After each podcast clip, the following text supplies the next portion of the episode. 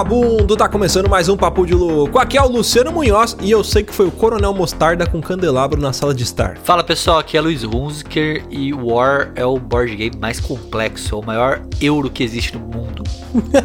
Nossa, já, já uma criança morreu no Zimbábue depois dessa, né? Fala galera, beleza? Aqui é o Gustavo Lopes e hoje eu tô no meu expertise e na ruína do meu cartão de crédito. Muito bem, senhoras e senhores. Olha aí, estamos aqui reunidos para falarmos sim sobre board games, né? Uh, aliás, para quem não conhece, né, e está perdendo tempo na sua vida, o Gusta que está aqui, ele também é pai do, do Gambiarra Board Games, né, Gusta? Mas a gente vai falar sobre tudo isso e muito mais. Mas antes, vamos para os nossos e-mails.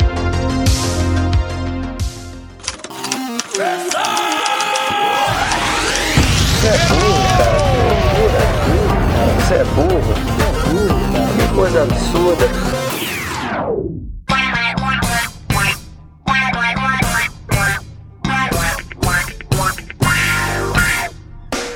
Para acompanhar a gente nas redes sociais, basta procurar por Papo de Louco no Facebook no Twitter ou no Instagram. E para ajudar o Papo de Louco a crescer ainda mais, é muito fácil. Basta você compartilhar os episódios com seus amigos em suas redes sociais. Assim, você estará ajudando na campanha do Ololô do Papo de Louco, colaborando ainda mais para aumentar o alcance da nossa audiência.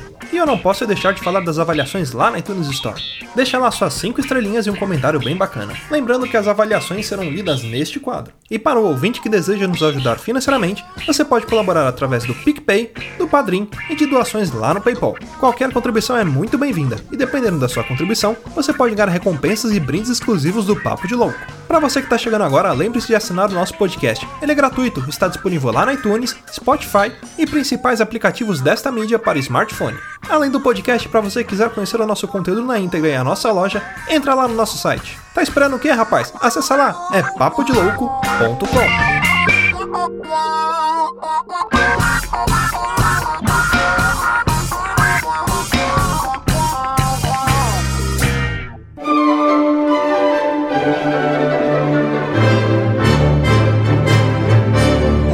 senhoras e senhores, para mais um quadro de leitura de e-mails, recadinhos e sinais de fumaça. E sim, senhoras e senhores, para você que não está acompanhando as nossas lives lá na Twitch, basta seguir a gente lá na twitch.tv barra papo de louco underline TV. Todas as quartas-feiras, entre 9 e 9 e meia, estamos ali fazendo nossas lives com jogos, uma forma de, de interagir com vocês ali também. Quem quiser participar, é só conectar lá que a gente às vezes acaba puxando até pro meio da live. Então, se você quer jogar com a gente, interagir, conversar, bater um papo, todas as quartas quartas-feiras, por volta de 9, 9 e meia, estamos entrando, tá? Fica ligado nas nossas redes sociais que a gente sempre avisa um pouquinho antes de entrar, tá bom? Bom, vamos agora para os nossos e-mails e quem escreveu pra gente foi o Igor Vargas. Ele escreveu sobre o episódio 204 do Rasputin, olha aí, é muito bom mesmo o episódio, mas tem uma parada, existe uma fofoca de historiadores na qual imputaram ao Rasputin a responsabilidade de incitar Nicolau II a entrar na Primeira Guerra Mundial, fato que não é corroborado pela comunidade acadêmica. A linha mais conservadora diz que a entrada na guerra deu-se pelo fato do Nicolau perder a guerra contra o Japão e existia uma necessidade crescente de aumentar a popularidade do czar. Só em sua coroação morreram milhares de pessoas pisoteadas pelo frenesi alimentício. Diziam que haveria comida para todos os que fossem assistir a coroação. Caceta!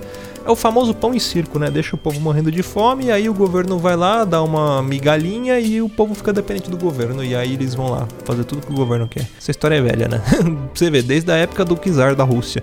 A perda já citada para o Japão, a ineficiência da Duma, na qual o czar não deixou de ser um autocrata, mas dizia-se ser democrata. Além disso, Nicolau II era um péssimo governante, influenciado por seus conselheiros e príncipes que só queriam que ele saísse, pois o perigo mesmo era a revolução socialista liberada por Stalin, coisa que ele nunca deu muita bola e sua preocupação primordial era aumentar o seu prestígio perante o povo a qualquer custo. Mas essa influência de Rasputin foi propagada tanto por Lenin bem como por Stalin para cagar ainda mais os prestígios do czar. Ou seja, uma cadeia de acontecimentos que corroboraram ainda mais para destruir a imagem do Kizar. Obrigado pelo cast, um forte abraço e venham logo para bombinhas. Olha aí, sim, já está chegando, daqui a pouco acaba essa pandemia.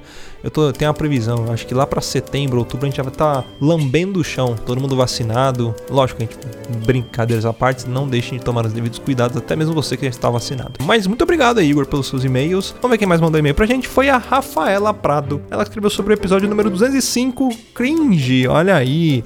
Me chamo Rafaela, tenho 37 anos e sou professora do ensino fundamental de língua inglesa. Hum. Como devem ter percebido, nasci nos anos 80 e trabalho com a geração que carinhosamente me apelidou de Profe Cringe pois sempre trouxe exemplos de artistas do mundo do rock dos quais eu sou mega fã, como por exemplo músicas do Bon Jovi. O cast foi incrível e serviu como um dicionário para finalmente entender o que os meus alunos estão falando. Mesmo na pandemia, tendo as aulas online e outras presenciais, com a redução das turmas, vejo diariamente este novo dialeto surgindo. O único problema é que quando eles tentam inserir estes termos nas redações com significados trocados. Adoro o cast de vocês, ouço muito enquanto corrijo as provas. Muito obrigado e um beijo. Valeu, Rafael. Olha aí, Cara, imagina só que doideira deve ser, né? Professor dando aula online, tem, tem um certo contato com a turma, né? Antes da pandemia, e aí tem essas aulas online. Quando volta, a galera tá falando praticamente uma outra língua, né? Porque esse termo cringe é meio que novo, né? Bom, mas é isso aí, galera. Quem quiser escrever e-mail pra gente, basta mandar lá para contato arroba que a gente vai ler aqui.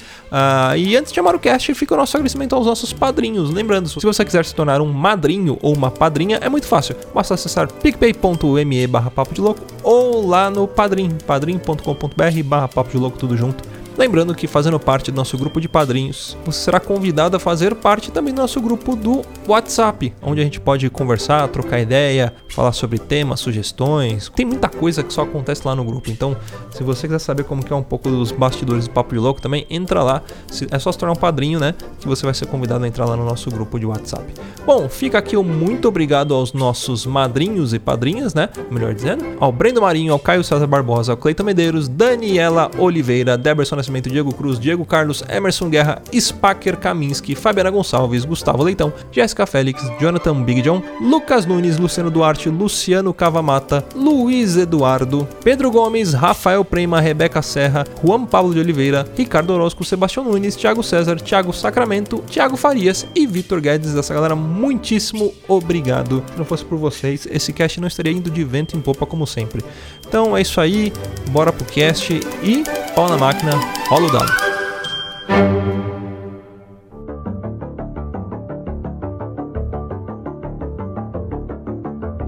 Bom, como eu tava falando, para você que não conhece o Gambiarra Board Games, né? É um dos podcasts aqui da família do Papo de Louco. Pra você que não conhece os outros podcasts, né? Temos aqui a, o Luiz Hunsker, que é pai do Omoshiroi, né? O Gustavo Lopes, que é pai do Gambiarra Board Games. Sou um pai com abandono, né? É.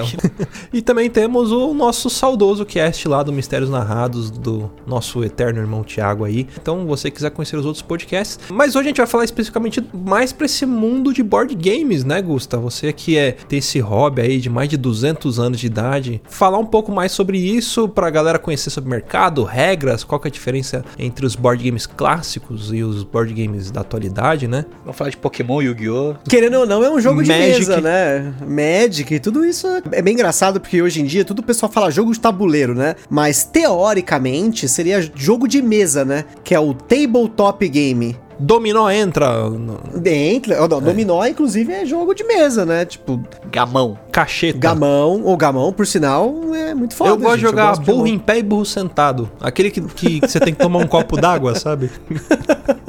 no final das contas, tudo vai ser, né, jogo de mesa, né? Mas o que a gente hoje considera aí como o jogo de tabuleiro moderno é um pouco diferente do que a gente está acostumado. Na verdade, a grande questão é que, né, falando aí de jogos, né? O Luiz falou aí do War, né? A gente costuma conhecer jogos de tabuleiro por banco imobiliário, detetive, jogo da vida. Detetive nem tão ruim assim, mas os outros, a grande cara questão cara. deles, cara a cara também, pode ser? Eu jogava muito aquele, aquele joguinho na época de escola que você pegava uma folha de papel, várias canetas, desenhava uma pista e fazia a corrida de caneta. Isso também entra como board game, porque é na mesa, né? Jogo de mesa. na mesa, tá jogando na mesa. Às vezes Hoje a gente fazia a pista na mesa. Hoje em dia tem um, um gênero de jogos que eles até chamam de roll and write, que é quando você tem alguma coisa para escrever. É praticamente, ué. Foi começou nessas porra aí. Né? Jogo do compasso conta também. Jogo do Aí é- copo, esses mais malignos assim. Que É, categoria que eles é- entram? É, é jogo de mesa do mal, né? Mesa branca, né? Jogo de prato conta também, Tabuija. Mas é bem engraçado, porque toda vez que eu falo assim, ah, a gente tem jogo- coleção de jogos de tabuleiro, tá? É muito engraçado. Essa é uma frase que virou meme, né? Que é- a galera chama, é tipo War, é tipo banco imobiliário, né? E é, e não é ao mesmo tempo, né? Porque acho que a grande questão é que esses jogos que a gente comenta aí, que principalmente são hoje ainda os mais vendidos no Brasil. Você entrar numa loja de brinquedos, você vê um monte de War, de Risk, de Monopoly, de banco imobiliário, né? Hoje eles representam uma fatia muito grande do mercado de brinquedos. Cara, é o que mais tem é esses jogos que eles são jogos antigos, né? Se você for pegar, por exemplo, Banco Imobiliário é de 1900, jogo bolinha, o, o War é dos anos 50, 40, sei lá. Aquele de. Eu esqueci o nome agora, que você coloca vários pedacinhos de madeira, forma uma torre e tem que ficar tirando o pedacinho que derrubar a torre perde. Jenga. Jenga. Jenga. Esse jogo é antigaço, né? É muito Sim. antigo. Eu jogava muito pequeno eu sei que ele tem, deve ter pelo menos uns 100 anos esse jogo. Ele tem um outro nome, por sinal, né? Que Jenga é a marca, né? Mas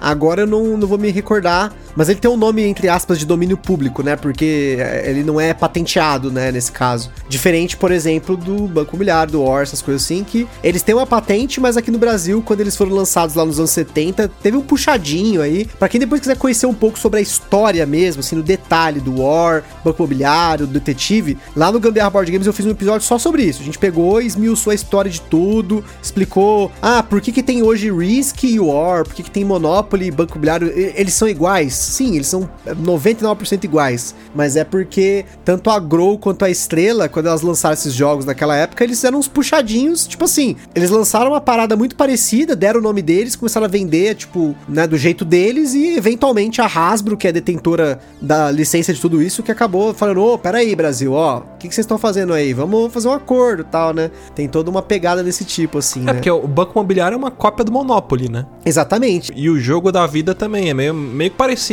ali, né? Só muda uma carinha, uma coisinha aqui, outra ali, mas é tudo meio farinha do mesmo saco ali, né? É, o mais gritante mesmo é Banco Imobiliário e Monopoly e o Risk, né? O War, que é um- uma derivação do Risk, né? Que, como eu falei, se você entrar numa loja de brinquedo hoje, você vê os dois. E é engraçado porque as pessoas às vezes não sabem a diferença, as empresas não deixam isso claro, justamente para que a pessoa vá lá e compre os dois. Ou às vezes compre por causa de algum skin, né? E é o Esses mesmo jogos eles jogo, são né? muito vendidos com skin. E é o mesmo jogo, o mesmo Só jogo. troca o mapa. É, troca alguma com umas cartas, eu acho. Tem umas coisinhas. Eu falei no- nos episódios lá. Eu joguei muito o War, cara. Eu adorava porque era um jogo de festa, né? A gente jogava muito em festa na, na época do. que era moleque, assim. Tinha o videogame, mas tinha uma galera que não era muito chegada no videogame, né? Porque você tinha os seus amigos do, do videogame, mas tinha uma galera que não tinha nem videogame em casa e não tinha interesse em jogar. Então, você ia pra essas festas de. as famosas festas de play, né? Que a galera fazia, festa no quintal e tudo mais. Tinha uma galera jogando War no canto, assim. Eu, eu era dessa turma. Eu gostava de jogar videogame também, mas eu era da turma do War. Nossa, jogava muito. Às vezes uma partida durava a festa inteira, sei lá, 3, 4, 5 horas ali, porque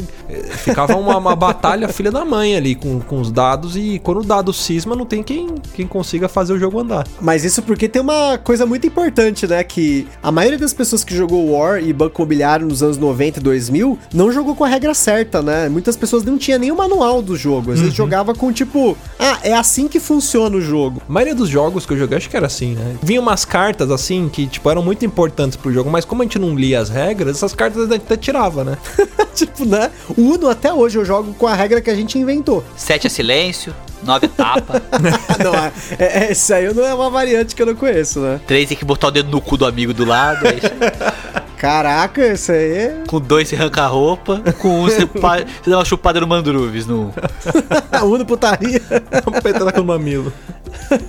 Mas é muito engraçado quando você fala desses jogos, quando a gente tá, entre aspas, aí, no meio da galera que é robista, né? Apesar de falar o robista, é uma bosta falar esse termo, né? Mas a gente chama a galera de robista, os malucos que hoje só fala nisso, pensa nisso, só joga isso, né? Ou que tá imerso mais no que a gente chama hoje de jogos de tabuleiro modernos, né? Que, como eu falei, esses jogos do War, essas coisas assim, eles são jogos que são muito antigos, eles têm algumas mecânicas que são totalmente derivadas de sorte, deterministas, né? O banco imobiliário mesmo, você joga o dado e o quanto você rola, você é obrigado a andar, você não tem muita escolha, né? Falando um pouco sobre isso, né? Quais os tipos de mecânicas que a gente tem, assim, principais tipos, né? Essa mecânica que é uma das hoje mais criticadas e menos usadas é o chamado rolar e mover, que é você rola os dados e move, né? Essa é uma das mecânicas que hoje a galera abomina, difícil um jogo que tem isso. A outra que também é difícil ter em jogos longos, às vezes tem, tem sim, tem jogos que tem essa mecânica, mas hoje em dia tem muito alecrim dourado aí que não pode ser eliminado no meio do jogo, que fica puto e tal, que é a eliminação de jogadores, né? Que, Uhum. por exemplo, no War você pode ser eliminado na primeira hora do jogo e, tipo, aquele abraço, né?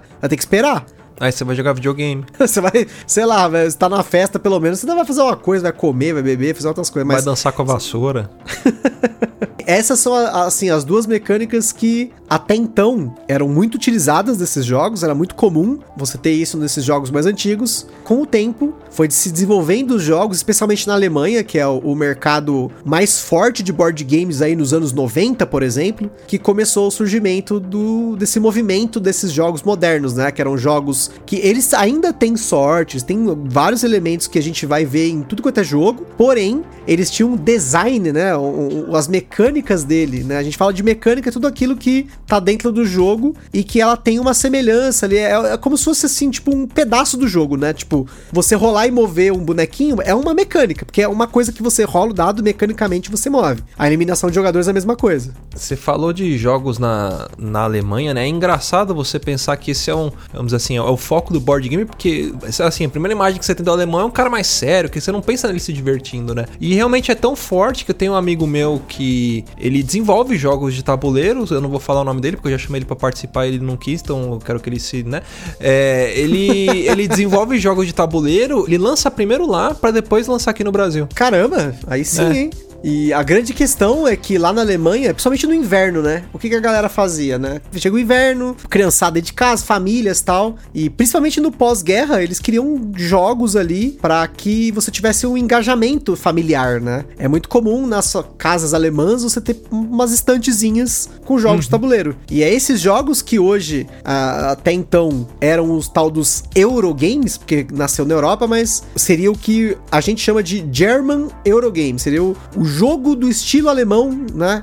O europeu alemão, né? Vamos dizer assim, né? Que são jogos que o foco dele é ser um jogo familiar. Ele vai ah, colocar ali dois, três, quatro jogadores e o intuito dele é engajar a família numa diversão ali de uma hora, meia hora, uma hora, duas horas, né? Eu acho que o maior deles, mais conhecido e foi lançado aqui no Brasil pela Grow, é o Catan, que no Brasil começou sendo chamado de Colonizadores de Catan, né? Que é um, um jogo de 95, ele foi super premiado, tem milhões de cópias vendidas. E a grande diferença desse jogo para os jogos comuns na época, né? É que ele tinha o engajamento de você ter que fazer trocas que você tinha que tentar de alguma forma ali se beneficiar e tentar não beneficiar tanto seu oponente.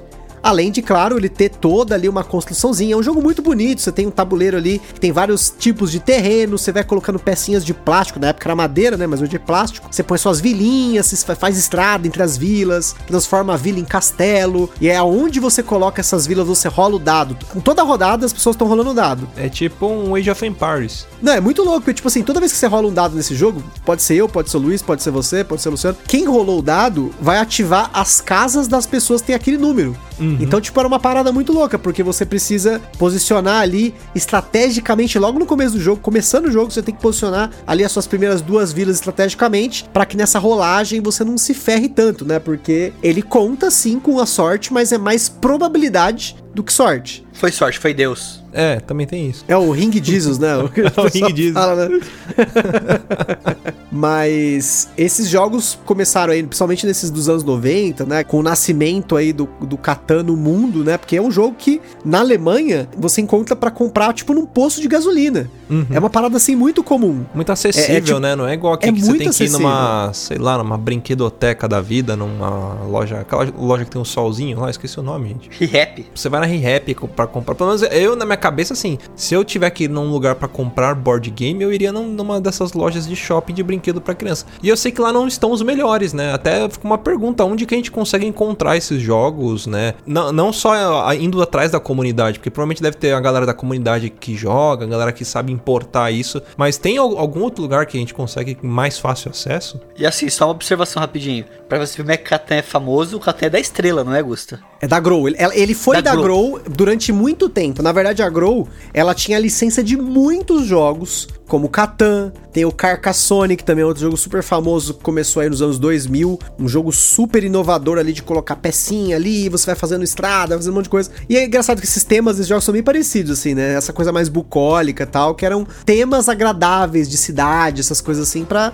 não gerar conflito, vamos dizer assim. Mas ele tem conflito sim, mas a Grow, durante muitos anos, ela teve licenças de clássicos, como o Catan, o Carcassonne, Porto Rico, Castles of Burgundy. Eh, se você for numa ReHap ou numa PB Kids, é muito provável que, além dos jogos de mass market, né, os jogos, vamos dizer assim, mais baratos, mainstream, que você vai ter ali como eu falei, o War, o Banco Imobiliário, Combate, você tem batalhas mitológicas, tem um monte de jogo nesse estilo que não é esses jogos que eu tô comentando. Esse, esses são jogos de tipo. Esses jogos de mass market, né? De produção muito fraca, assim. Eles não são esses jogos que hoje são considerados os jogos modernos. É provável que você encontre em algum momento, como eu já encontrei, já comprei, jogos como esses que eu comentei da Grow, né? Especialmente cópias antigas do Catan e do Carcassonne, mas também esses jogos, como eu for, Porto Rico, o Castle of Burger, que assim, eles são jogos excelentes. Só que o grande problema é que a indústria do jogo de tabuleiro aqui no Brasil,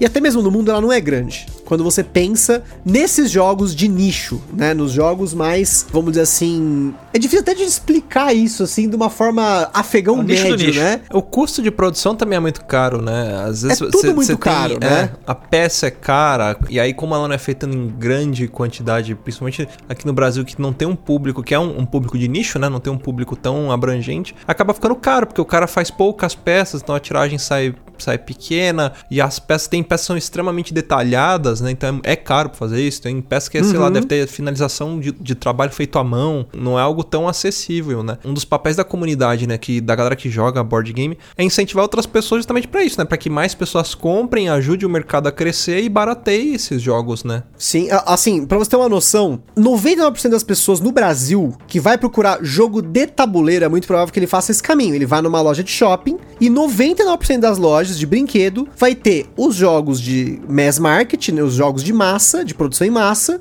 e eventualmente um ou outro desses jogos da Grow, ou algum jogo da, da linha Premium da Estrela, que é uma linha nova da Estrela que ela tá investindo em autores nacionais que fazem jogos em estilo Eurogame, nesses estilos de jogos modernos, mas Hoje, se você for procurar para comprar um jogo de tabuleiro, o canal principal do público em geral é a Amazon. Para você ter uma noção, a Amazon ela tá investindo muito pesado no ramo de jogo de tabuleiro. Em dois pontos. O primeiro deles é dar acesso para as lojas e para as editoras venderem na plataforma, e aí tem os preços absurdamente mais baixos, tem aquela porra daquele frete Prime. Eu mesmo já comprei muito jogo na Amazon com preço excelente. Mas é claro, você precisa saber que jogo comprar, né? Porque tem só no passado, acho que saíram, sei lá, isso que era pandemia, uns 200, 300 títulos diferentes. A Amazon é o primeiro caminho, mas normalmente você tinha as lojas especializadas aqui no Brasil. Então, ainda tem, claro, né? Por exemplo, tem loja aqui em São Paulo, grandes centros, geralmente, tem bastante.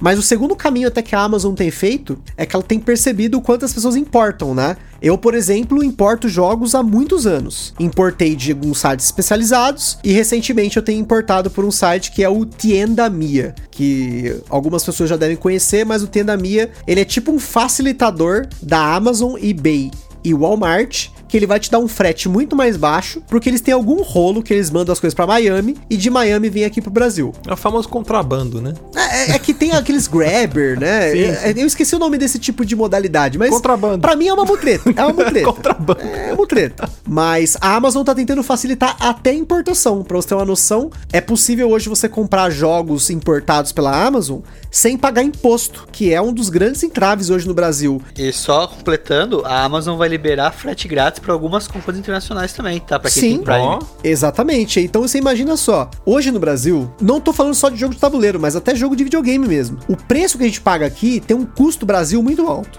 Porque você tem que. A editora tem que pagar o imposto, a importadora, sei lá, um imposto absurdo em cima do bem. E você, como comprador, né? Você que tá comprando coisa importada, ainda tem a chance de ser taxado pela Receita Federal. E a galera tem aquela ilusão que, ah, é até 50 dólares. Não é até 50 dólares. hoje em dia taxa tudo, né? Então, teoricamente, é até 100 dólares, mas a Receita taxa qualquer coisa arbitrariamente. E aí você tem que acabar procurando meios legais, como eu tenho feito, para processar a Receita Federal e receber o bem. No processo, ele tá sendo sequestrado, porque essa taxa é ilegal. Mas esse é o capítulo para alguém que tem aí um cacife, um advogado aí, que possa explicar melhor esse tipo de coisa. Eu realmente eu só sigo o bonde. Mas assim, a grande questão é que os jogos de tabuleiro estão na internet para comprar, e especialmente hoje na Amazon. A Amazon, na verdade, ela tá popularizando os jogos de certa forma, né? Porque até então, para você comprar, você tinha que conhecer a loja, saber o jogo, e como eu falei, tem gente, tem muito jogo. Assim, a quantidade de jogos lançados no Brasil hoje em dia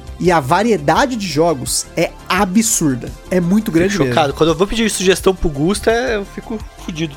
Tem tanta coisa, mas tanta coisa que às vezes a gente não sabe o que comprar e às vezes fica com medo de comprar alguma coisa e não gostar, né? E aí que entra essa galera toda, que nem, por exemplo, o próprio Gusta, que faz review de jogos, né? Tem um Instagram lá que mostra é, unboxings de vários jogos, né? Tem o próprio podcast que fala sobre isso. Mas hoje em dia é muito comum você encontrar, sei lá, pubs, bares, né? Que, que te oferecem isso. Aqui em São Paulo eu conheço a, a Luderia Ludos, né? Já até fiz um aniversário meu lá. É um bar normal, você come lanche, toma cerveja, come batata frita, né? Confraterniza com seus amigos. E você tem lá um catálogo de vários jogos pra você jogar enquanto você tá confraternizando com a, com a galera ali, né? Então você tem isso e além disso tem os eventos, né, Gus? Evento de lançamento, evento que a galera se reúne pra poder para poder falar sobre jogos, né? E, e até produtores de jogos participam, né? Se você tá ouvindo e você tá num grande centro, São Paulo, Rio de Janeiro, Curitiba, Fortaleza, provável que você tenha acesso ao que o pessoal chama de luderia, ludoteca, tabuleiria, tem vários nomes que se dá aí ao longo do Brasil, né? Procura uma perto da sua casa aí, joga no Google que deve ter. Provavelmente, como eu falei, aqui no São Paulo, só em São Paulo eu já fui em umas 12 diferentes. Não apenas São Paulo capital, mas também Grande São Paulo, ABC Paulista. Você tem muitas lojas que também, além de você ter ali para poder comprar os jogos, tem como alugar e até mesmo jogar na própria loja. Mas você tem casos, por exemplo, Curitiba tem bastante lojas. Bauru tem. Inclusive, Bauru tem a, A famosa. Lúdica, que é uma loja muito bacana. Já comprei muita coisa na Lúdica, porque eles fazem uns leilões de jogos danificados, entre aspas, e no final das contas é uma quina, tá ligado? Tipo, que tá meio amassada e sai, tipo, muito mais Um barato, risco né? na caixa, né? É, porque isso é uma parada assim que a galera que joga jogo de tabuleiro tem muita frescura. Eu vou, vou ser sincero, tem muito cara ali que a gente brinca, tem uns alecrim dourado lá, uma galera assim que, cara, é complicadíssimo. Eu, assim, É o cara que nem joga o jogo para estragar. é, sabe, tem, tem cara assim que, meu, não pode ter um risco, não pode ter um amassadinho ali, e eu não vou jogar com a caixa. Se esse cara jogasse Gilman, já ser o primeiro a morrer, né? Ah, primeiro, é, é, é, sabe, é, é complicado, é um público, como eu falei, como ele é nichado e os grupos são pequenos, as tiragens realmente ainda hoje, da maior parte dos jogos são de 500, mil unidades, assim, é, é bem pouco, se você comparar com o Banco Imobiliário, que tem, sei lá, 200 mil cópias vendidas em um ano, vai, que seja. Tem uma galera bem fresca, né, vamos dizer assim. Eu não me enquadro desse porque, pra, até pra economizar, eu acabo comprando jogos usados tal, mas ir nessas tabuleirias e jogar os jogos antes, e mesmo nos eventos também, que claro, com a pandemia tá tudo suspenso, né? Mas aqui em São Paulo e também, de novo, essas lojas que tem nos grandes centros acabam fazendo seus eventos, você acaba tendo a oportunidade de testar jogos, jogar coisas que vão sair ainda. Por exemplo, a gente tem um parceiro nosso lá que é o Board Game São Paulo, que tava tendo aqui em São Paulo uma vez por mês. Então a gente ia, as representantes de editora estavam tudo lá, a gente jogava 4, 5, 6 jogos, já tinha uma noção do que não comprar, do que comprar, porque é muito comum a galera que tá começando a descobrir os jogos modernos, o cara joga o primeiro jogo, quando o cara se apaixona no jogo, ele quer ver outro jogo, ele falou, putz, se tem isso, será que tem mais? E ele começa a abrir, assim, bifurcações infinitas. E o- a grande questão é que é um hobby caro. Na verdade, assim, qualquer hobby no Brasil hoje que não seja algo caseiro, que seja algo que você colecione, está Bater cada vez mais punheta, caro. Sei lá, é, De diferentes posições e, né, e com cremes. Não, aí é caro, né? Mas cada aposto até o, o Luiz pode falar também, porque mangás que a gente que coleciona.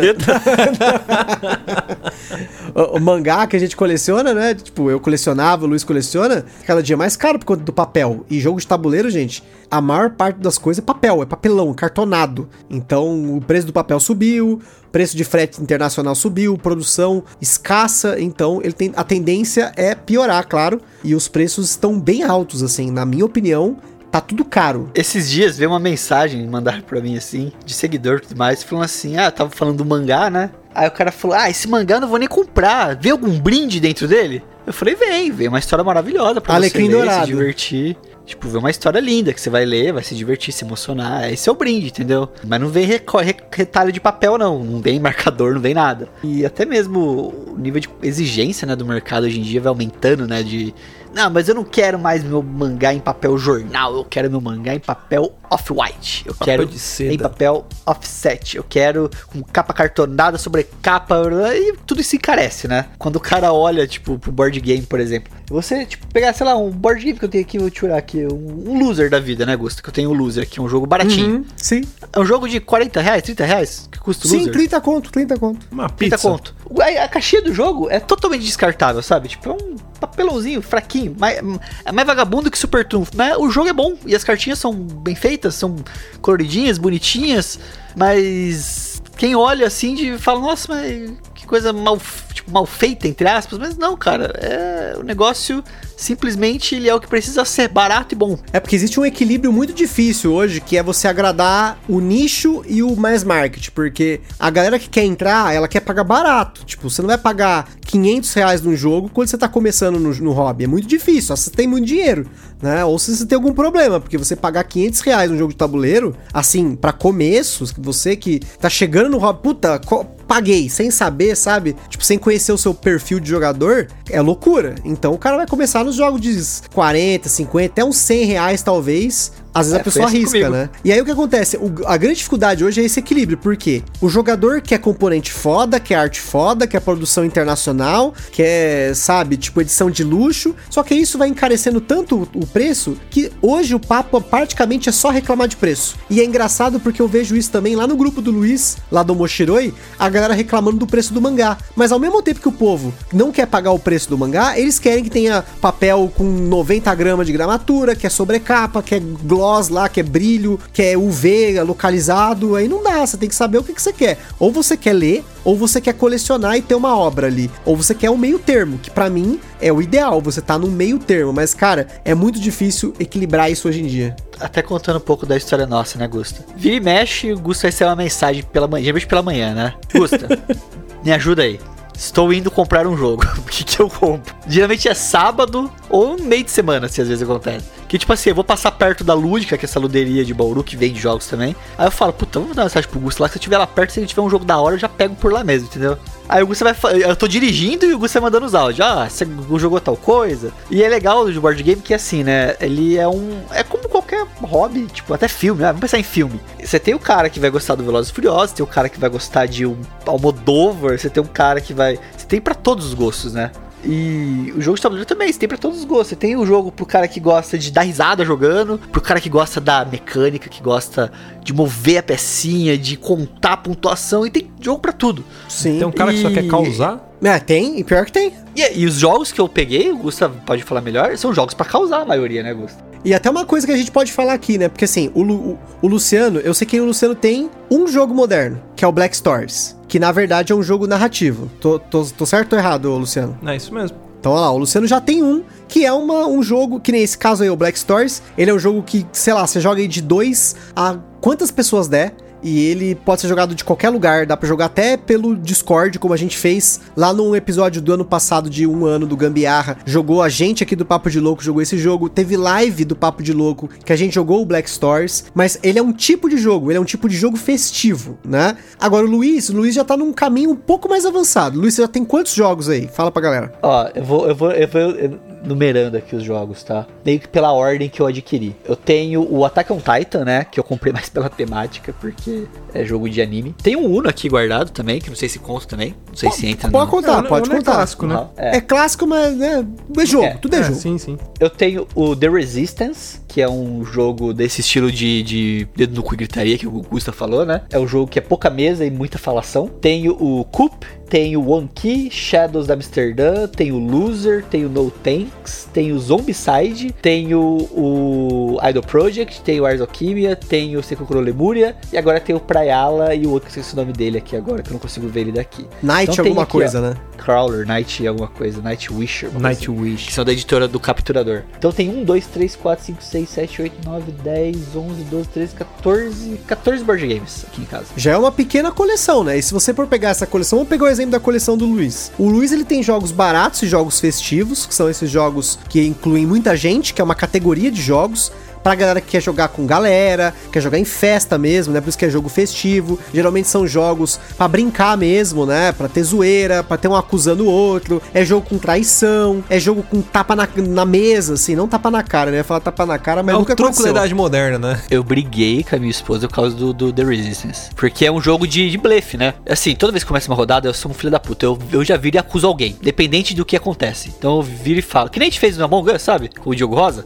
Eu viro e falo: Ah, Aline, é você. Tá na sua cara. Você tem uma cara de assassina. Aí ela ficou brava. Ela Levou pegou arma, pessoal. falou, Não, não sou eu, não sou eu, não sou eu, não sou eu. No final era ela. Aí ficou, fiquei bravo com ela, que ela mentiu pra mim.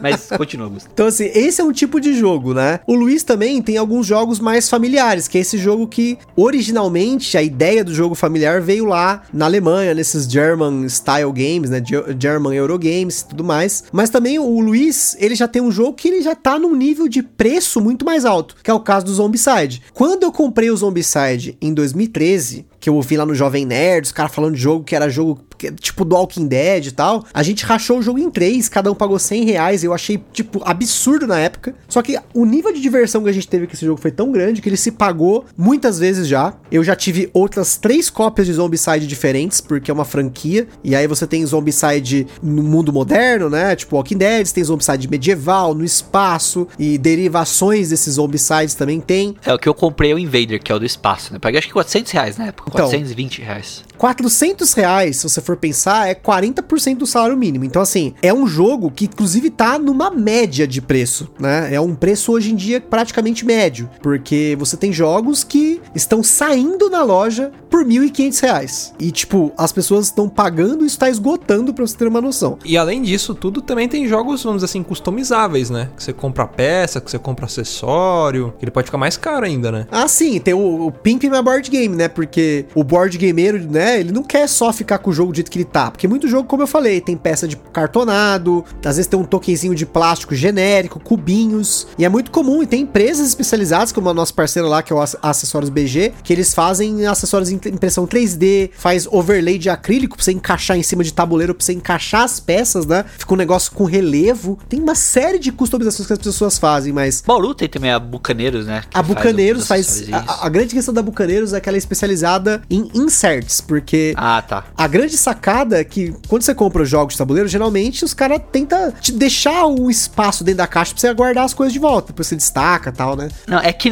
não, mas é que nem caixa de iPhone, sabe? Você abre, você nunca mais vai guardar Uhum. nunca mesmo jeito. mais, nunca mais. Nunca E mais aí, cabe, nunca mais vai caber. No caso aí da Bucaneiros, eles fazem inserts de MDF. Você encaixa dentro da caixa, coloca as peças nos seus compartimentos. E depois, pra jogar, você até pode usar os próprios compartimentos pra separar as peças na mesa. Que tem jogo que tem muita peça mesmo, assim. Se você for pensar aí, você que tá acostumado com Orc, banco imobiliário, assim, não tem um décimo das peças. Assim, o banco imobiliário de um jogo moderno. Tenho jogos aqui que tem 1.200 peças, 1.500 peças. É muita coisa mesmo, assim. Imagina isso, o preço disso tudo, né? Por isso que chega a mil reais, né? Porque imagina o detalhe que é cada peça, a quan- quantidade de peças que é, né? O trabalho que dá pra fazer. É, Às vezes é mesmo impressão 3D, né? Que, enfim, você já tem um projeto pronto, ou sei lá, um negócio feito mais industrial em massa, é mesmo assim é muita coisa, né? Não dá pra vender por 50 conto mil e tantas peças, né? Não, com certeza. Assim, e eu, não- eu não quero assustar ninguém, porque a ideia aqui é vocês conhecerem e depois poder ir atrás, né? Mas É, porque tem jogos caros, mas também tem baratos que são divertidos, principalmente esses jogos de festa, né? Exatamente. Por exemplo, eu tenho aqui uma prateleira que deve ter uns, uns 30 jogos, que cada jogo, a média dele é 50 reais, 60, 70 reais. São jogos de caixinha que entregam um jogão em uma caixinha. O Luiz comentou, por exemplo, do caso do No Tanks, que é um jogo pra mim que é excelente, jogo de caixinha top mesmo. A coleção dos jogos dessa editora, que é a Paper Games, eu tenho completa, porque assim, esses jogos baratos pra mim, eles são fundamentais na não só pra popularizar o hobby como um todo, mas porque são jogos portáteis, são jogos que às vezes têm mecânicas parecidas com baralho. É muito comum a gente pegar jogos que tem tipo alguma coisa inspirada num carteado, sabe, comum, tipo mesmo um truco, um buraco, um bafo, sei lá, tem vários jogos que tem mecânicas ou a ideia do jogo. Se você explicar pra uma pessoa, você fala assim, ó, você já jogou poker? Ó, esse jogo ele é parecido com um poker por conta disso, disso, disso. Só que ele tem isso, isso e aquilo. E aí é mais fácil da pessoa absorver isso, né? Mas assim, pra vocês terem uma noção hoje, eu tô com 156 jogos na minha coleção. E como eu falei, eu tenho de jogos desde esses jogos de 30, 40 reais, até jogos muito caros mesmo, assim, que eu não tenho nem orgulho de falar o quanto eu paguei. Porque é um entretenimento muito caro. E aí você joga 5, 6, 10 vezes, e você for dividir o preço que você pagou pela quantidade de partidas, não dá um valor de uma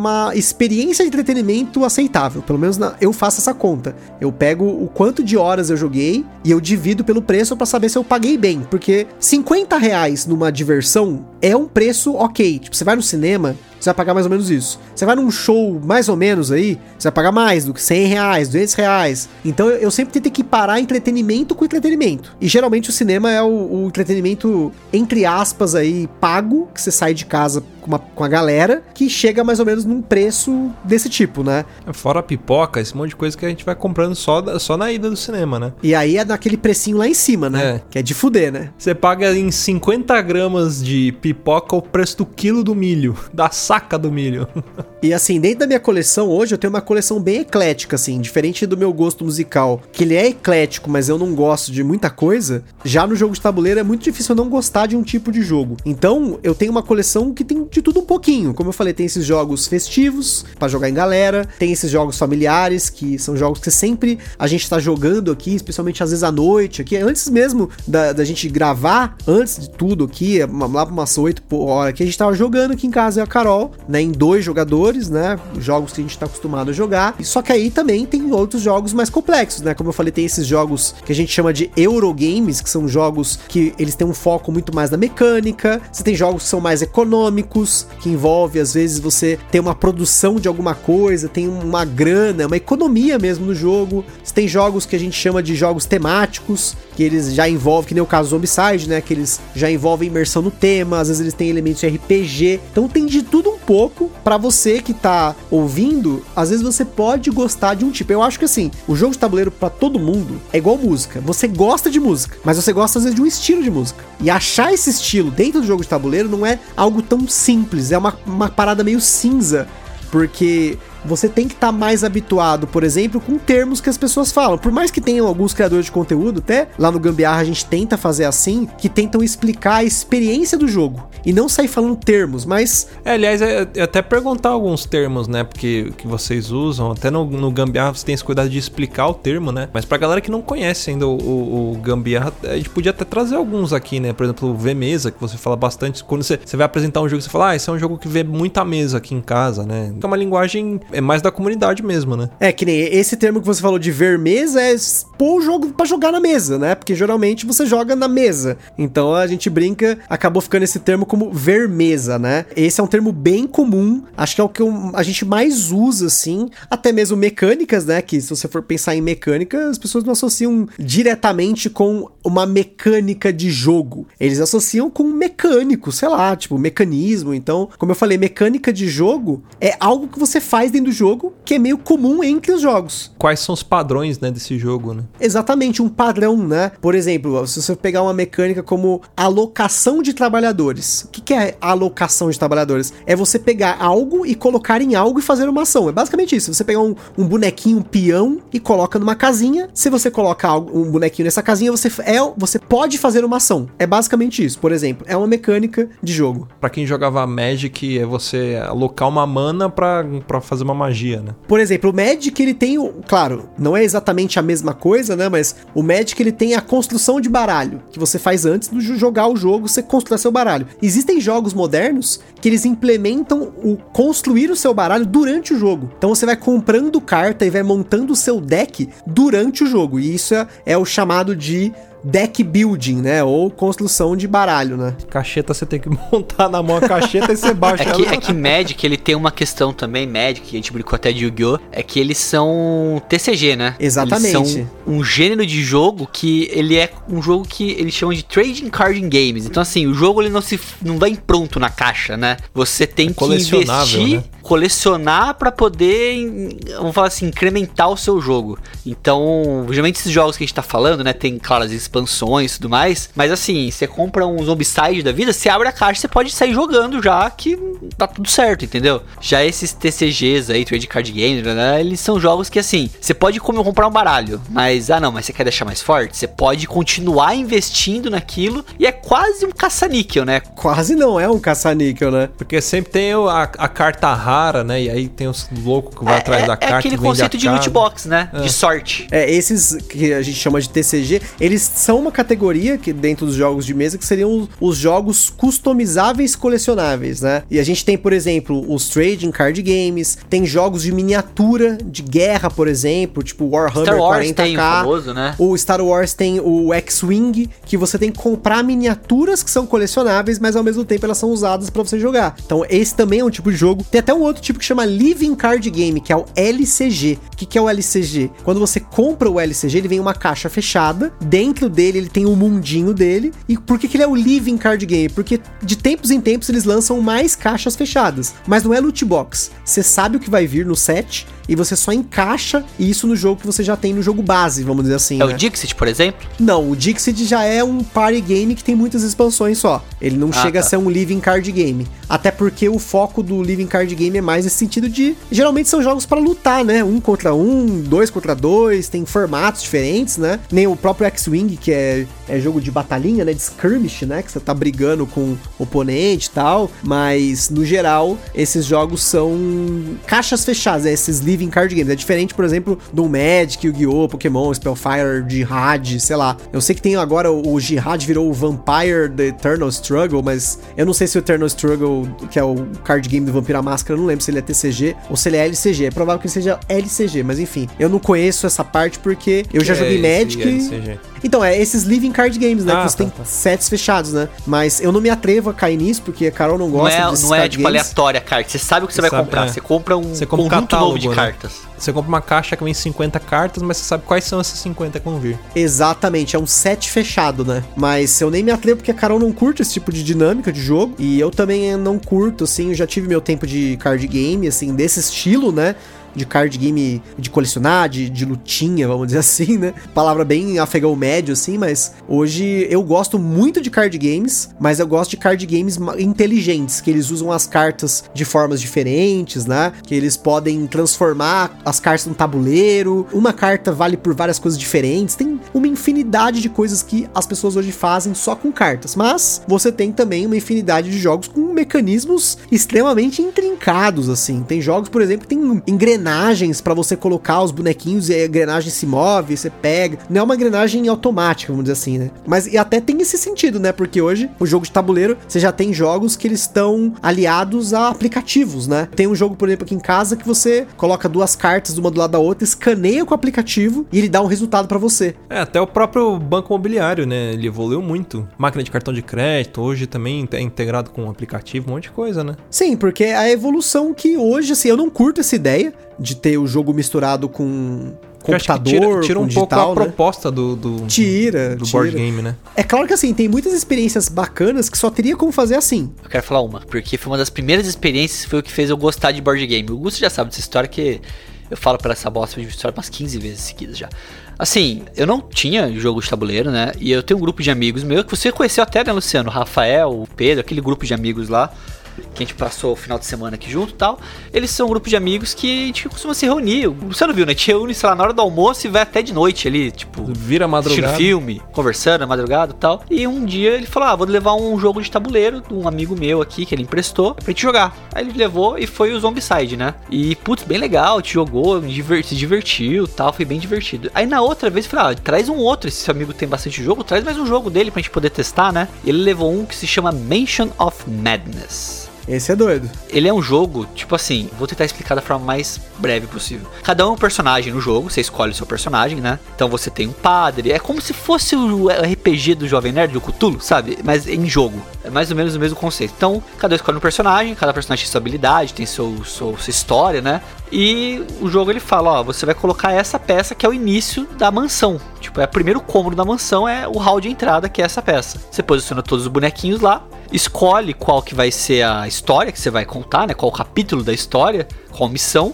E no aplicativo, você vai dando as coordenadas do que você está fazendo. Então, por exemplo, tem três portas para você abrir do hall de entrada principal. Então você vai no aplicativo, no seu turno, na sua rodada, e fala: Eu vou abrir essa porta. Você clica no aplicativo, ele fala: Você vai encaixar então aqui a peça X. E você encaixa a peça X na posição ali, que você abriu a porta, agora você sabe o que que tem dentro daquela, aquele cômodo. Uhum. Ele auxilia nas regras também, né? E Isso, e vai contando a história, ele vai narrando a história, tem um narrador. Ele fala, ó, aqui vai ter um baú nesse lugar, e você vai colocando as pecinhas. Você tem um baú nesse lugar, você coloca o baú no lugar. Você tem um monstro aqui, você tem um enigma aqui, você tem uma caixa aqui, isso, isso, isso, isso. E você vai explorando a mansão. Só que é um jogo que é todos contra a mesa, né? Não sei qual- se é esse o termo correto, né, Gusto? É, é um todos jogo contra- cooperativo, no caso, né? cooperativo, isso. Então a gente tem que trabalhar em equipe pra resolver o mistério da mansão. E o jogo a gente começou a jogar às 8 horas da noite. E a gente tentando resolver o mistério e a história vai passando e é assim. A fase, o turno da, da, da casa, né? O turno da mansão,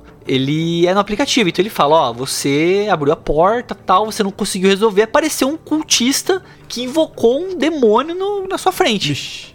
E você tem as opções do que fazer e tudo mais. Cara, ó, chegou num nível, numa hora da história, eu tava com o padre, né? Tinha que chegar no quintal pra impedir um ritual satânico, pra invocar uma besta demoníaca. E acabou que conseguiu invocar a besta. E a gente teve que fugir, tipo Scooby-Doo da besta, sabe? Pela casa. Enquanto um vórtex sugava os cômodos, então cada rodada falava assim: ó, como- a peça XY tira do tabuleiro porque ela foi sugada pra dentro do vórtex. A gente perdeu o jogo, Morreu todo mundo. Morreu. Meu padre tem uma hora que foi linda. Tipo assim, a gente a gente tinha que resolver em tantos movimentos é, um enigma. Que era o último enigma. E a gente não conseguiu resolver. Daí, tipo, ah, não deu pra resolver. Daí eu falei, não, calma aí. Aí eu peguei meu padre, movimentei em direção da criatura e me sacrifiquei. Falei, agora vocês resolvem. E ninguém resolveu e a gente morreu. É, mas isso, tipo, tô falando, ah, beleza tal. A gente começou a jogar 8 horas da noite. Acabou a partida 6 horas da manhã. Não, mas ó, em defesa aos jogos, assim, aqui em casa, a gente não pega nenhum jogo que o tempo de partida passe de duas horas. Com algumas exceções, se passar de duas horas é muito, porque eu tenho muito trauma da época do banco imobiliário, essas porra assim, do jogo ser infinito. E assim, é claro, tem jogos que são mais imersivos, esses jogos temáticos, que eles podem durar uma caralhada de tempo, mas assim, o Luiz pode falar melhor do que eu. O quão engajado todo mundo tava na mesa durante esse tempo todo. Porque é um bagulho que Não, te envolve, a gente cara. tava brigando na mesa. A gente tava brigando porque, tipo assim, vai passando tablet, né? Não era no tablet. Ah, chegou no turno do fulano, é o mistério. Aí a gente não roubava, né? Tipo assim, é o cara que tem que fazer o mistério? É o cara que tem que fazer o mistério. E com o tempo, rodando. Fala, caralho, Pedro, vai, Pedro, vai, caralho, você é burro, caralho, vai, vai, Pedro, vai, precisa fazer esse negócio. Tava todo mundo engajado, todo mundo pensando. Um levantava, começava a beber água, encostava a cabeça, e todo mundo pensando: não, se for pra cá, a gente se divide, vai pra lá, blá, blá, blá, blá. Quando eu falo que acabou 6 horas da manhã, é que a gente não percebeu que era 6 horas da manhã. Acabou a partida e todo mundo olhou e falou: caralho, está de dia, é 6 horas da manhã. Eu tô olhando esse jogo aqui, ele tem uma variação de preço de, sei lá, de 190 reais até uma edição especial de 1.199 reais. Na verdade, a grande questão é que assim, o Mansions of Madness, ele esgotou no Brasil.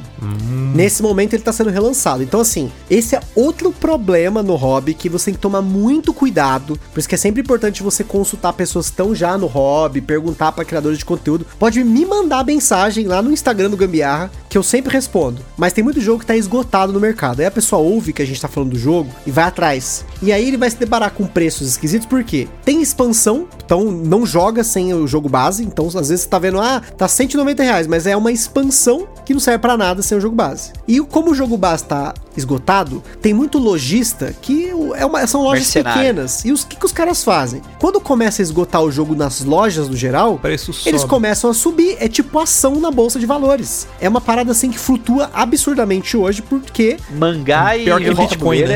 é é, cara, eu, eu- como eu já falei lá no Gambiarra, eu já tive lucros de 4, 5 vezes o valor que eu paguei e eu nem vendi o jogo caro, porque eu não curto vender o jogo pelo preço que muitas pessoas praticam. Geralmente eu pego o preço mais baixo, eu reduzo mais ainda, porque eu gosto de pagar pouco e eu gosto de vender por um preço que eu pagaria, né? No geral, né? Mas às, vezes a galera tá tão afim que você põe pra leilão e a galera super fatura a parada, né? Mas o caso do Mansions of Madness é um desse. É um jogo que tá esgotado. Tem outro, por exemplo, que é nessa mesma linha de cultura que eu tenho, que ele é cooperativo, que é o Elder Sign, que também tá esgotado. Mas é um jogo excelente. Ele joga de 1 a 8 pessoas. É assim, um jogo que te engaja muito bem. Ele não tem aplicativo, né? Mas assim, esses são alguns, assim, o, esse braço dos jogos que são cooperativos e imersivos é algo que também é atrativo para muita gente que tá começando no hobby, porque ele tira o peso de você ter que competir com as pessoas, de você ter que saber jogar, de você ter que ter habilidade, conhecer o jogo. Não, tá todo mundo junto. Então você pega o Zombicide, por exemplo, é todo mundo junto contra o jogo. No caso do Mansions of Madness, a mesma coisa. Isso é a segunda edição, que é a que tem atual, né? Que é você contra o seu grupo contra o jogo. Eu tenho vários jogos nesse estilo que eu gosto bastante, porque eu Então, acho que é uma até, diversão até o diferente. Zombicide também, né? O Zombicide também tem essa dinâmica. Eu, Sim, eu é, jogo o. Zombicide sozinho. Sim, você pode jogar até sozinho, né? Que é um outro caso ainda, né? Que você tem o jogo cooperativo que você pode jogar em várias pessoas, mas você também pode jogar até solo, jogar sozinho, né? Mas aí é claro, aí vai muito do seu costume, né? Eu gosto às vezes de jogar solo, mas eu prefiro jogar em dois. É o meu, é a minha configuração mais comum hoje aqui em casa, né?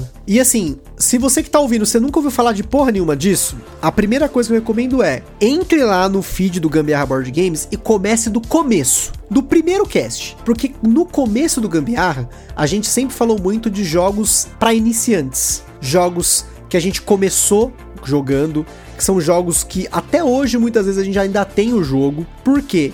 Com o crescimento do podcast, já tá aí com dois anos de podcast. A gente ficou em segundo lugar no maior prêmio de mídia de board games, né? A gente ficou em segundo lugar na categoria podcast. Então, assim, hoje o público do Gambiarra Board Games é muito amplo. Então eu tenho que falar com todo mundo. Eu falo desde a pessoa que tá começando até o cracudo que já curte o que a gente faz, porque com o tempo a gente acabou se desenvolvendo no hobby, mas assim, desenvolvendo no sentido de que eu queria jogar jogos mais complexos, mais desafiadores, assim, mais intrincados, mais estratégicos, mas sem perder a essência que a gente tem de jogar jogos mais leves, jogos que incluam pessoas que nunca jogaram. Então, assim, eu recomendo que você ouça do começo. Mas comentando aqui, se você for procurar jogos pra começar, procure a editora Paper Games, por exemplo. Saboteur, maravilhoso. A Paper Games é uma editora que ela só tem jogos de caixinha. A maior parte dos jogos dela são baratos. Alguns tem alguns grandes que ela lançou num- em algum momento do tempo, mas geralmente são jogos que é para um público maior. E apesar de novamente ter jogos para até o público mais nichado.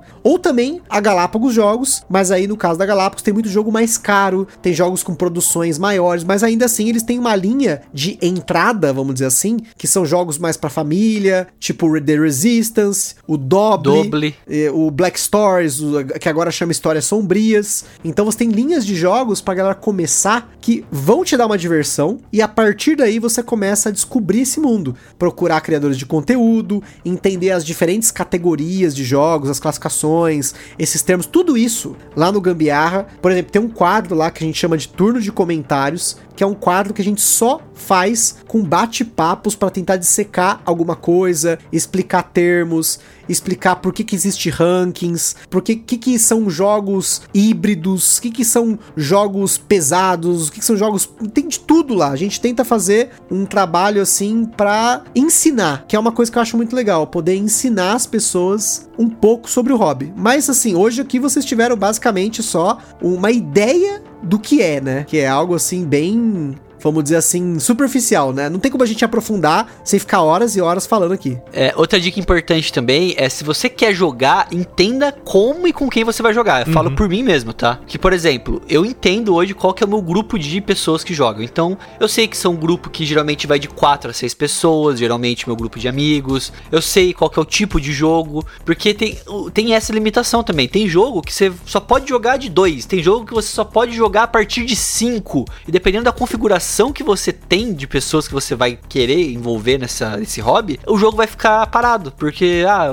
por exemplo, The Resistance é um jogo que é a partir de cinco pessoas. Então, por exemplo, é, num grupo de quatro pessoas não funcionaria esse jogo, entendeu? Ele não, não, não, não tem como jogar ele, ele não funciona, realmente. Já tentei uma vez fazer um teste, ah, vamos ver se funciona. Não funciona, não tem como. Entender isso é importante, porque às vezes a sua configuração é você mais uma pessoa, ou você quer testar um jogo solo, ou você quer testar um jogo para quatro pessoas, ou um party game. Entenda o que, que você quer, qual que é o seu grupo de, de pessoas que vão se envolver no hobby, para também pegar algo adequado nesse sentido também, de tipo de, de público do jogo. E numa, num caso desse, sempre pergunte, gente. Nunca tenha medo de perguntar. Assim, eu entendo que às vezes você pode entrar num grupo de pessoas, num grupo de algum canal, algum grupo especializado, e ter uns babaca lá no meio. Sempre vai ter o babaca que vai reclamar porque você gosta de um jogo que as pessoas já não gostam tanto. Esse, é o ah, esse jogo é isso. É o Alecrim Dourado. Então, assim. Não, The Resistance mesmo é um jogo que geralmente quem é mais hardcore não gosta, né? É, exatamente. E é o jogo que o pessoal mais ama aqui em casa. O pois pessoal é. chega e fala, mano, vamos jogar o jogo lá do espião? É, é isso. E, é muito, e vende muito, viu? Esse jogo ainda vende pra caramba.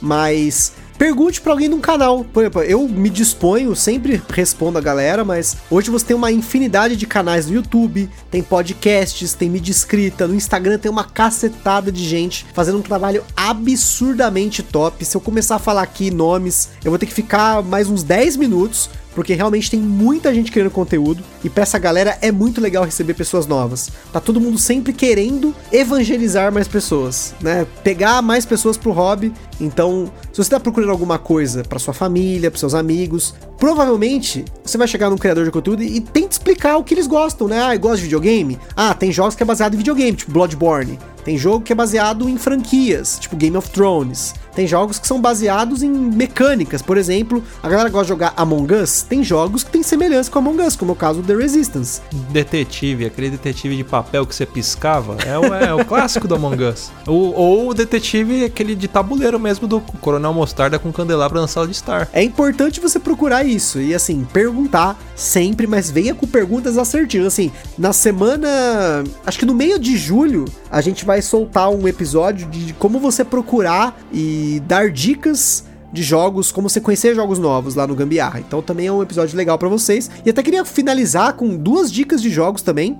Se você tá ouvindo esse podcast em, ainda em julho de 2021, lá no Gambiarra tem um cupom tem um cupom lá de 5% de uma série de jogos que está saindo agora por uma editora que chama Geeks and Orcs, que são dois jogos que é o Homem Batata e o outro jogo chama Corta. Esses dois jogos são jogos que eles se assemelham muito a jogo de baralho. Eles estão custando 40 reais. E se você usar o cupom 5 gambiarra, você ainda tem 5% de desconto. Olha só que top, o jogo já é barato você vai pagar mais barato ainda. E depois procura lá que o Homem Batata é muito legal. Joga de 2 a 5 pessoas. Esse outro que é o Corta joga de 3 a 5 ou 6, se eu não me engano. E são jogos que, assim, eles são tão parecidos com a ideia de baralho que para você pegar uma pessoa que já joga um truco ou até um baralho convencional jogar, é muito mais fácil. Começar às vezes por um jogo assim vale muito a pena. E aí depois você vai descobrindo que tem muitos card games que fazem uma série de coisas novas, né? É, isso aí. Vai atrás, a gente não estaria recomendando aqui se não fosse algo bacana. Ainda. Principalmente agora nessa época de, de pandemia, que a gente tem que ficar um pouco mais isolado, não aglomerar. É uma forma de você interagir com a sua família, o pessoal que tá na sua casa, de se divertir, de fazer o tempo passar. Sim. Né? Em vez de você ficar aí no posto de gasolina chupando narguilha e tomando cerveja.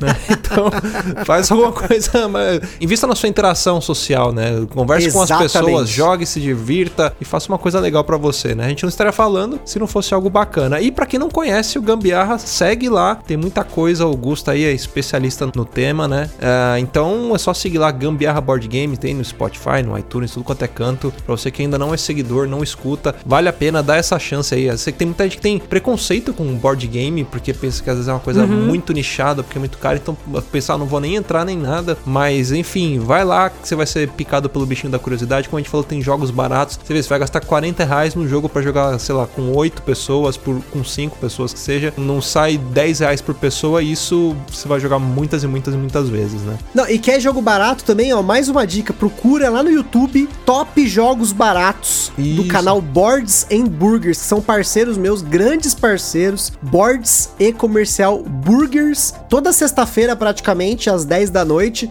eu tô lá com eles fazendo live. A gente tá fazendo tops de jogos, de dicas pra galera. Então assim, eu já participei de muita coisa lá no meu Instagram também do Gambiarra. Tem uma playlist que tem todos os vídeos e uma delas inclusive, e um vídeo desses, inclusive uma dessas lives foi top jogos baratos, jogos que não passa de 100 reais. Então assim, você deixa às vezes de comprar uma pizza pra comprar um jogo. É o narguile no posto de gasolina que você fica fumando.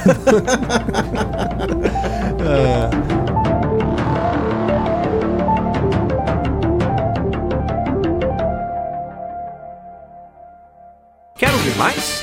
Acesse papodelouco.com ou assine o nosso podcast.